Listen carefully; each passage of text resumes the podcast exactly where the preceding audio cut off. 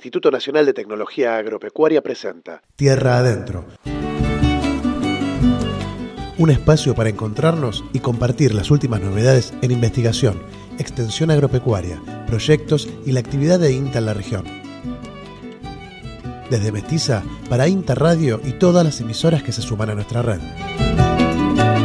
Encontré la libertad tierra adentro, en los surcos de sangre de un vida ardiente que llega al fin, en las miradas que se escapan de lo cierto. Encontré tu corazón tierra adentro, en los cuentos de la noche. Hola, ¿cómo les va? Programa número 23 de Tierra Adentro, una producción del Instituto Nacional de Tecnología Agropecuaria que te acerca a las novedades en investigación y la ciencia relacionada con el agro. Desde el aire de Mestiza, el INTA te cuenta el trabajo que realiza en toda la región. Nos escuchás en el 101.7 aquí en Junín y alrededores, también el 101.7 de Pergamino de Radio La Posta o el 88.5 de Lincoln de la Posta Radio. Si estás en la compu, buscas mestiza.org o te bajás la aplicación de la radio a través de Google Play para escuchar desde tu celular o tableta. Te podés comunicar buscando en las redes Mestiza Junín o por mensaje de teléfono al 2364 699 276 2364 699 276 o directamente en la agencia del INTA más cercana a, en tu ciudad. En el programa de hoy vamos a seguir conociendo emprendimientos que nos fomentan la alimentación saludable en nuestra región, como es el caso de Javier Almosni, aquí en el pueblito cercano a Junín en Roca. También eh, a presentarte tramos de una extensa entrevista con Rosana Franco, referente a la Federación Agraria en Junín, y la primera entrega de una serie de informes relacionados con la producción cervecera y el cultivo de hongos, en este caso con Santiago Jaramillo del Instituto de Tecnología de Chascomús. Compartimos finalmente el trabajo de Inti Informa con la voz de Sergio Maresca que señala estrategias de manejo de ganado y Eugenia Sticoni con un kit de biopreparados para tener plantas y una huerta sana. Mi nombre es César Baldoni y junto con el equipo de trabajo de todo el territorio de las agencias del INTA y el apoyo técnico de Radio Mestiza, arrancamos y transitamos tierra adentro. de la tierra. Tierra adentro. Son tus pasos los que escriben. La tibieza.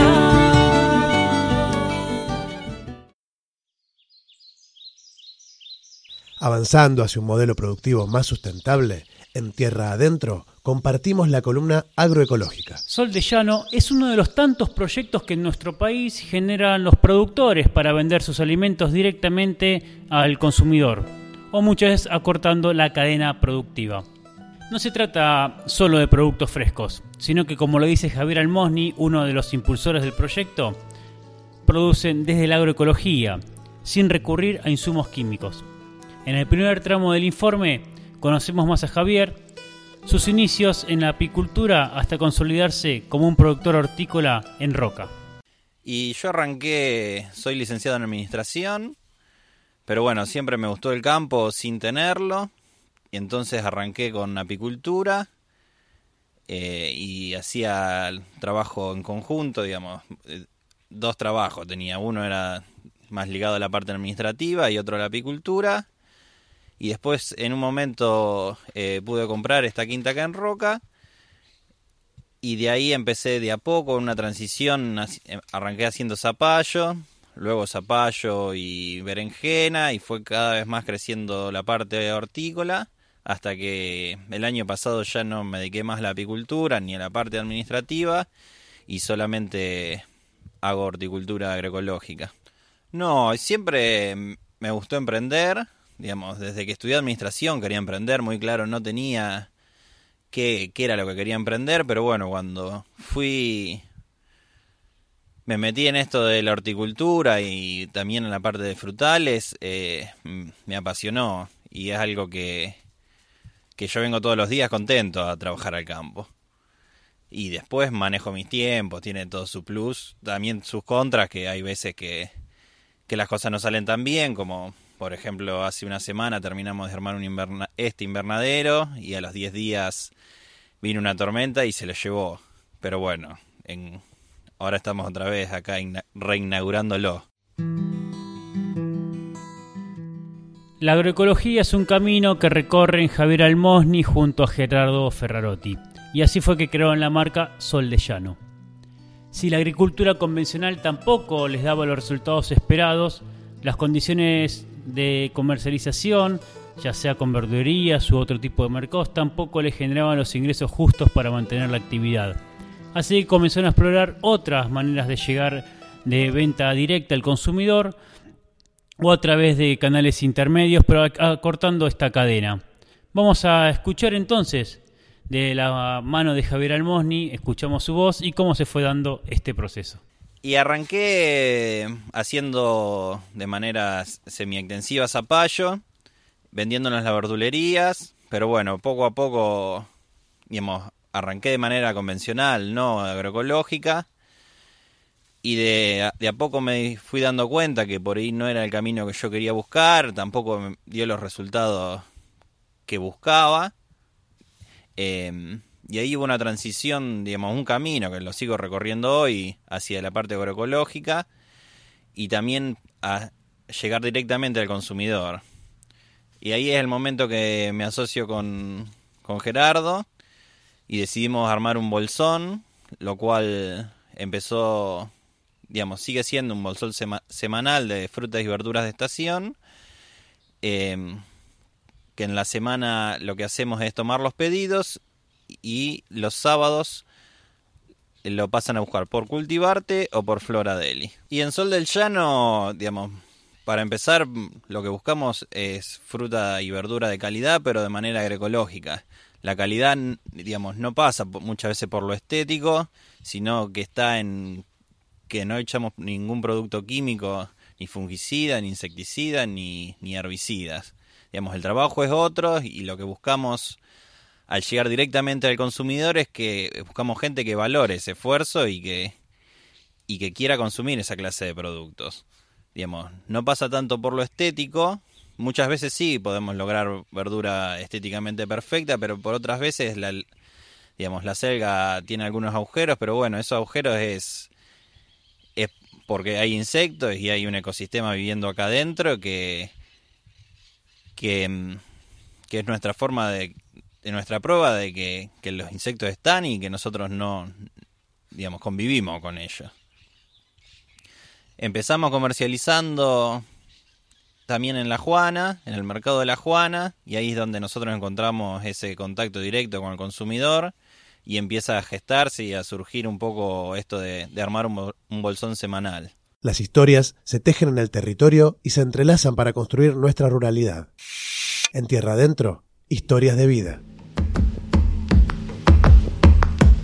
No hace mucho tiempo tuvimos en Junín una jornada donde se abordaron conceptos claves de la producción cervecera y la posibilidad de reutilización de los residuos que esta eh, iniciativa genera para producir hongos. Fue la ocasión de conocer a Santiago Jaramillo, colombiano, investigador, que hace más de una década está en nuestro país y trabaja en el Instituto de Tecnología de Chascomús, que depende del CONICET. En este primer segmento vamos a conocer más de su historia, de cómo llega un investigador a nuestro país y cuál era la oportunidad que existía para trabajar la temática de los hongos en Argentina. Yo soy colombiano, eh, vine a Argentina eh, en el año 2004 a hacer un intercambio eh, con la Universidad de Morón. Yo soy ingeniero agrónomo de la UTCA en Bogotá y hice un intercambio, vine en el 2004, ahí conocí a, la mamá de mi hija y entonces vuelvo en el 2006 cuando nace la nena. Mi papá ya producía hongos en Colombia y entonces vengo a, hablar con una persona que sabía mucho de hongos acá, que era el doctor Edgardo Alberto y bueno, eh, de esa reunión, porque mi papá tenía muchas dudas y eso, yo me junto con Edgardo y él en, su momento me propone hacer el doctorado. Entonces presentamos el plan para hacer el doctorado en la estandarización del cultivo de gírgolas para Argentina. Y bueno, por suerte nos salió la beca y empezamos a, hacer el doctorado y ya después de ahí me quedé en el laboratorio. En algún momento llegué a tener un emprendimiento con un amigo en, en La Plata, donde fundamos la honguera. Llegamos a producir 40 kilos de gírgolas por semana. Y después, bueno, por esas cosas del destino, no, no, no, no prosperó, no funcionó la sociedad. Yo me quedo con la marca y actualmente estoy tratando de impulsar la honguera desde una plataforma que lo que hace es, asesoramiento para el tema de cultivo de hongos y queremos eh, incentivar el, consumo de hongos con una idea que tenemos de eh, autocultivo, de que la gente pueda reutilizar la hierba mate, que es muy abundante acá en Argentina, y la borra de café. Bueno, las gírgolas yo las conozco en, en, Colombia por un curso que hice cuando estaba estudiando agronomía. Mi papá me, me, me, regaló, mi papá también es agrónomo y me regaló este curso. Así que bueno, eh, mi papá en un momento era floricultor, cierra, liquida la empresa por cuestiones económicas, no sabía qué ponerse a hacer, yo le digo que haga hongos porque en el curso había visto que era algo intensivo, que se podía hacer en invernáculo, y ahí él arranca con eso y ese es el, vínculo con, las gírgolas. Las gírgolas después me di cuenta que es un, cultivo de hongo que a nivel mundial ha crecido mucho porque es muy versátil. La gírgola es un hongo que crece en diferentes sustratos y tiene esa, esa, versatilidad. Entonces está actualmente en todos los continentes y, se pueden usar muchos desechos para producir para producir las gírgolas. Entonces ese, ese sería como el, tema de las gírgolas. Y después, bueno, en Argentina es como que solo se conocía el champiñón, entonces uno de los ideales del laboratorio es eh, ¿cómo se diría?, hacer difusión para aumentar la producción y el consumo de hongos comestibles en Argentina. Solo con repasar nuestra dieta podemos observar que el consumo de hongos es bastante bajo, pero como bien lo plantea Santiago Jaramillo, contamos con condiciones muy favorables para su producción. Y además, para quienes quieren iniciarse, el potencial del mercado aún no está desarrollado. Uno de los motivos que, de los cuales nos interesa eh, difundir el, cultivo de hongos comestibles es porque Argentina, al ser un, gran productor de, cereales y materias primas, es como que hay mucho residuo de la agroindustria, ¿no? hay mucha, los hongos crecen idealmente en pajas o en acerrines. Y Argentina pues tiene mucha madera y tiene mucho cereal. Entonces el potencial que hay para la producción de hongos es muy grande porque hay muchas toneladas de sustrato para la industria del hongo. Eh, la paja de trigo se usa mucho, se usa la semilla de cáscara de girasol, se usa serrín, de álamo, de lenga. Eh, en la zona de Tucumán, por ejemplo, se hace mucha caña de azúcar, entonces lo que sería el despunte o el bagazo de caña. Entonces, cada provincia pues debe tener su, su agroindustria y y genera unos residuos que pueden ser utilizados para la producción de hongos comestibles. Entonces el potencial para producir hongos en Argentina es, eh, yo diría que ilimitado, o sea, es muy grande. El problema que hay es la poca eh, cultura micófaga, por decirlo así, no es un país micófago, no es un país que coma hongos. Entonces eso es lo que hay que trabajar, ¿no? En, en que la gente empiece a conocer los hongos, sobre todo que empieza a conocer, eh, bueno, de, por sí que son muy ricos y hay, hay mucha variedad en los, en los gustos, en los sabores, las texturas, pero también hay algo muy importante a nivel mundial y es eh, las ventajas medicinales que tiene comer hongos, las propiedades medicinales que tienen los hongos. Entonces, bueno, todo es, un montón de, de, temas que son importantes, ¿no? Y por eso eh, la idea de la idea de, promover el cultivo. O sea, tenemos la materia prima y bueno, es algo que a la sociedad le va a hacer bien eh, incorporar un, una buena alimento a su dieta. Hace tiempo y buscando por ahí una chacarera, allá en los montes que hay en mi pago,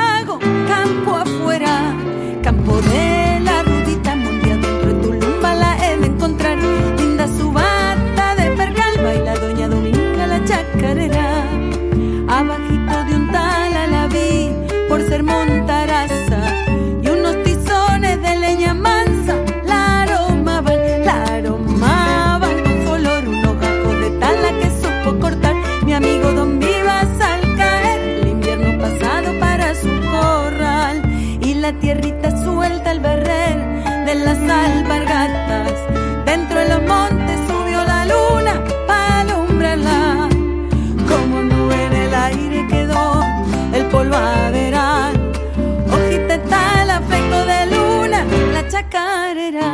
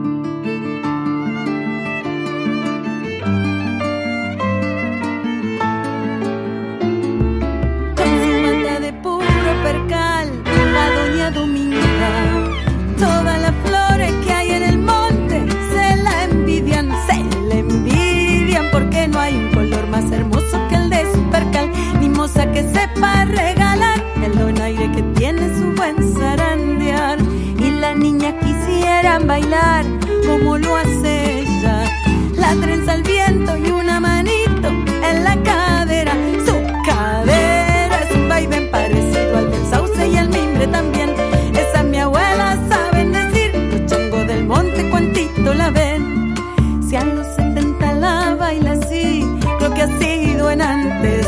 Una corzuela lujosa de aquí, deje nomás. Como nube en el aire quedó el polvaderal. Ojite tala, fleco de luna, la chacarera.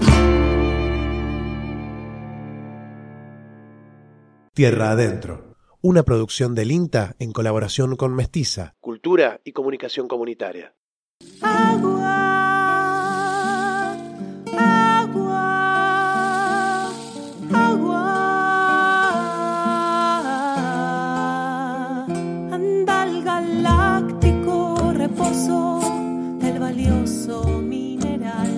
Escuchamos a Adriana Uberman, artista independiente, y su tema Campo Afuera. Estamos en el aire de Mestiza 101.7 y mestiza.org. Nos seguís y contactás en las redes con Mestiza Junín o en las agencias del INTA de tu ciudad. Segundo tramo del programa y vamos a compartir la producción que nos llega desde INTA Informa, la agencia de noticias del Instituto Nacional de Tecnología Agropecuaria. Noticias, informes, La agenda del sector agropecuario en Tierra Adentro.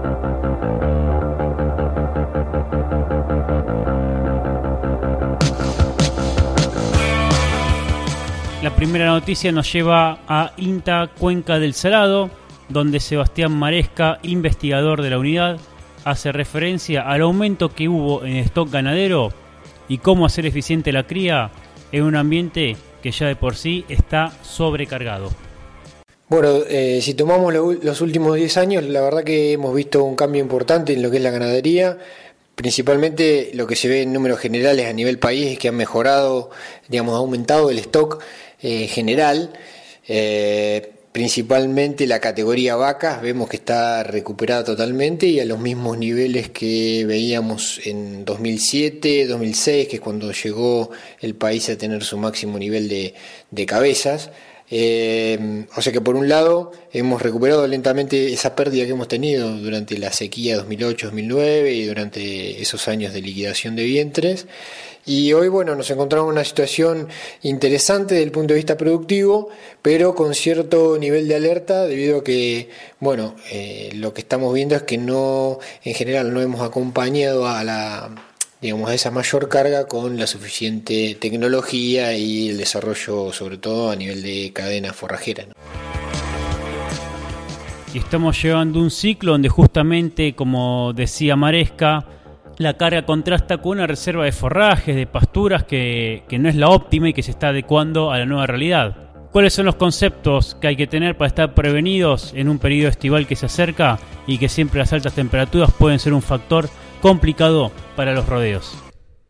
Lo que estamos viendo es que estamos llegando de vuelta a un ciclo eh, en donde tenemos alta carga, tenemos sistemas vulnerables, porque como decíamos anteriormente, probablemente no tenemos desarrollado la, la- la cantidad de recursos forrajeros que necesitaríamos para sostener esas vacas y eh, obviamente cuando vienen estas variaciones climáticas como la que hemos tenido este, este fin de primavera este, o principio de, de verano, nos, nos toma por sorpresa y nos encontramos con eh, déficit importante de agua, eh, un retardo importante en la producción de pasto y por lo tanto probables consecuencias de lo que va a ser el servicio, el servicio próximo. ¿no? Eso seguramente va a impactar en, en los índices de preñez. Las consultas sobre plagas y enfermedades tanto en el jardín como en la huerta familiar son de las más comunes en las agencias de extensión de la población urbana, que, siempre espera respuestas del INTA. Y es así que en Pergamino se han sistematizado las principales problemáticas, consultas, y se promueve un abordaje integral agroecológico para resolver estos problemas. Escuchamos a María Eugenia Sticoni, que dialogó con INTA Informa y nos explicaba esto.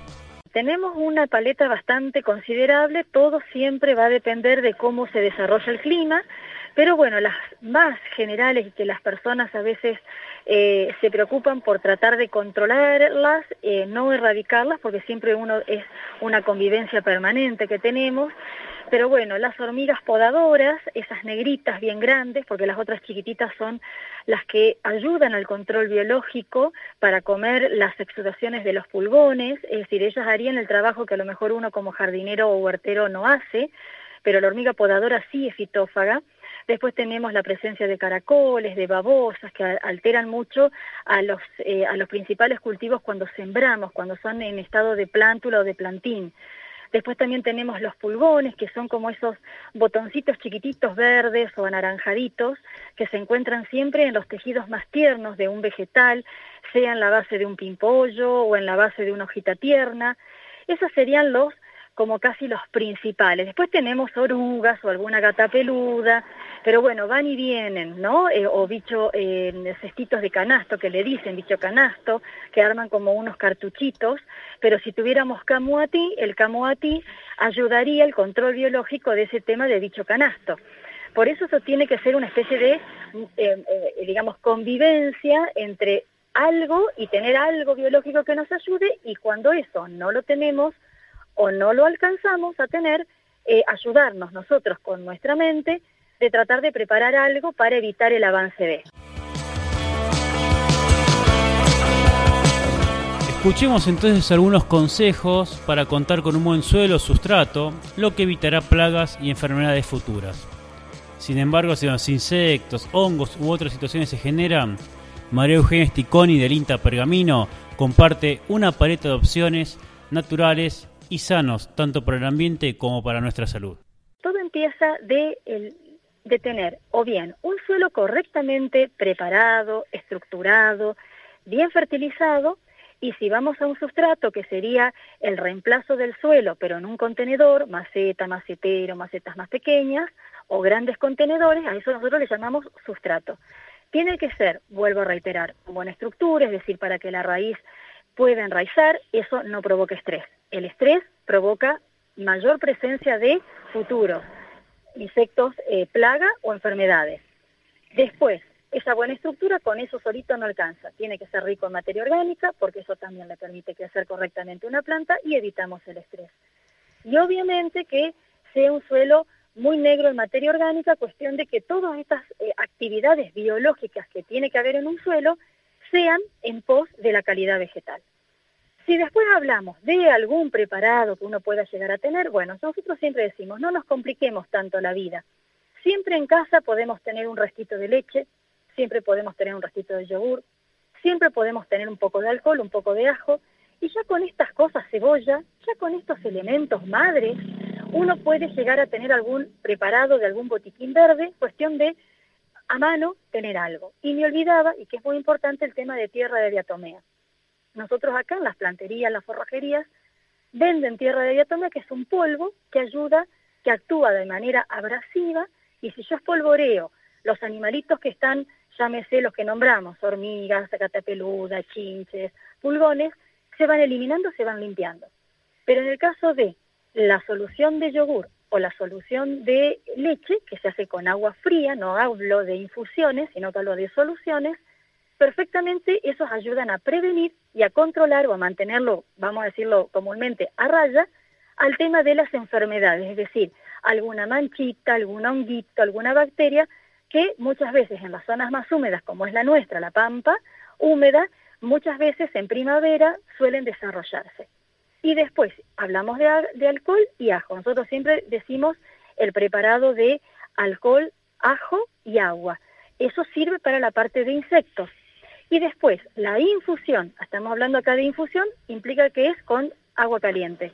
La infusión de cebolla ayuda a prevenir también el avance de hongos o de bacterias. Así que tenemos una paleta interesante de, elementos naturales que uno no agrede el ambiente, no agrede a la persona que lo está tratando y si lo que yo estoy cultivando, además de ornamental, es alimenticio, doble propósito porque yo estoy comiendo algo totalmente sano, porque yo sé que si hoy fumigo con algún preparado de yogur, yo al mañana lo lavo, lo consumo y acá no pasó nada. La innovación es un motor para el desarrollo nacional. Generar conocimientos y tecnologías para el sector productivo es nuestra misión.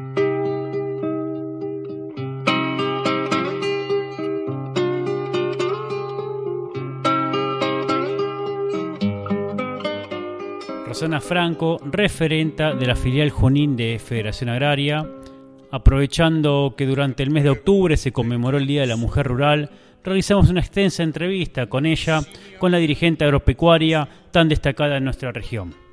En un primer momento le preguntamos cómo se caracteriza el productor federado en la zona de Junín y alrededores. Y esto nos respondía. Bueno, en realidad hay pequeños productores en una escala de, a ver, una chacra mixta, si, si, así lo podemos decir, pero en pequeña escala. A ver, poquitos animales, sí, poquitos animales, trigo, eh, poquito, maíz, quien tiene animales lo siembra para su consumo y bueno, si le sobra lo vende, y bueno, y un lotecito de soja, este, porque bueno, eso es lo que a veces ayuda a la economía del establecimiento. Pero en Junín en general tenemos más de 130 mil hectáreas en manos de, a ver, eh, de un lote de 200 hectáreas en manos de cuatro familias, o tres, o un lote de 300 hectáreas en ocho dueños. Así que imagínate que estamos bastante segmentados en la ciudad de Junín sobre 200.000 hectáreas productivas. Ya no vivo, pero voy. No es tan común ver en los espacios de toma de decisiones que están relacionados con el agro las mujeres. Sin embargo, Junín es una buena excepción. Estos avances y conquistas que se dan en otros ámbitos parece que cuestan cristalizarse, pero sin embargo, el trabajo de Rosana Franco es una cuña y un ejemplo de tenacidad y compromiso con el desarrollo local, la producción y la defensa gremial. El Día de la Mujer Rural, como bien decíamos al inicio de este tramo, fue la excusa para escuchar sus reflexiones sobre este tema. Que creo que se difundió eh, como pocas veces el Día Internacional de la Mujer Rural creo que básicamente lo que tiende a mostrar es el rol de la mujer o de la familia, de todo lo que tenemos en la mesa, de todo lo que comemos diariamente, que es lo que a veces en la ciudad, creo yo, no se valora mucho. Entonces creo que se puso este, sobre todos los medios de comunicación ese rol, el rol del trabajo de la tierra, el rol de producir, el rol también de, de la familia, de los chicos, de la educación, o sea, se puso todo eso creo que vamos en vamos en un avance importante porque mm, todo lo que, vuelvo a decir, todo lo que comemos viene de la tierra. Entonces tenemos que empezar a valorar eso. También hay que decir que, bueno, una cosa es la mujer en la pampa húmeda y otra cosa es la mujer extra pampa húmeda que tiene que ver con todo nuestro interior. Nuestra Argentina es muy grande. Hay zonas, sobre todo Córdoba, no sé, el norte, Misiones, bueno, eh, la mujer rural está todavía, eh, digamos, a veces sin camino, sin agua potable, muchas no han podido capacitarse, no han podido estudiar y producen y todo lo que produce vale lo que el mercado se lo quiere pagar que no es un dato menor. Eh, a ver, hay muchas producciones de, de, ajo, de frutillas, muchas producciones de, de tabaco. Eh, a ver, en Catamarca hay producciones de tabaco de, dos hectáreas, tres hectáreas, que trabaja la familia. Y la verdad que creo que eso es lo que hay que mostrar. Y lo que tenemos que también ver es cómo podemos mejorar eso y cómo podemos llegar a, mayor capacitación de la familia rural para que tenga oportunidades, oportunidades de vivir mejor, oportunidad de educar mejor a sus hijos. Creo que estos últimos años hubo un cambio importante de la mujer en cuanto a hacer cosas y a mostrarse como productora agropecuaria, como bien decís vos. Eh, salir un poco de haber de, de, de cocinar o de roles menores para ser protagonista. También las situaciones, hubo muchas mujeres que por cuestión de que han fallecido los padres, los maridos, bueno, entonces se tuvieron que hacer cargo de, de, la explotación. Y después, con respecto a la participación gremial, en lo personal, eh, me marcó el 2008. Ahí fue una situación que decidí participar, entendí lo que era la institucionalidad, entendí lo que era interactuar dentro de la Federación Agraria con, con el INTA, con, con otros grupos, es decir, entendí eso y desde ahí empecé a involucrarme. Pero esto es lo que también nos falta mucho a la mujer rural, entender que acá hay un canal que podemos participar en lo que nos guste, porque algunas pueden ser dirigentes gremiales, otras pueden hacer acción social dentro de INTO, otras pueden venir a capacitarse, porque esa es la, es la, la visión que se tiene, no todas eh, pueden ser presidente de filial como yo. Entonces creo que eso es lo que también la mujer tiene que entender y tiene que venir y sumarse, hacer lo que, como digo, lo que le guste dentro de una institución y saber que acá tiene posibilidades, posibilidades de a ver, de capacitarse, capacitarse, de ver otros emprendimientos que le pueden ser interesantes. Así que creo que desde ese lado este, tiene posibilidad. Y también con respecto a la mujer rural, decir que, bueno, muchas mujeres eh, hacemos gremialismo. Graciela Pichi fue una gran luchadora por el campo, que también hizo mucho por la, por la mujer rural, por el tema de los caminos, por, por esto de integrarnos toda la, familia en un bien común. Soledad de Tejada también es una gran luchadora del campo. Así que creo que, que, eso es lo, lo, lo que más nos, nos marca y eso le tiene que marcar a la mujer que hoy está escuchando, que se pueden hacer cosas, que no le tengan miedo al gremialismo, eh, que los hombres son compañeros, puede haber diferencias a veces de, de, opiniones, de política, pero lo que siempre queremos construir es la integración de la familia agropecuaria a todo lo que nos pasa, porque todo lo, que nos pasa en, de política, de gremialismo, o sea, integrarnos todos para tratar de estar mejor.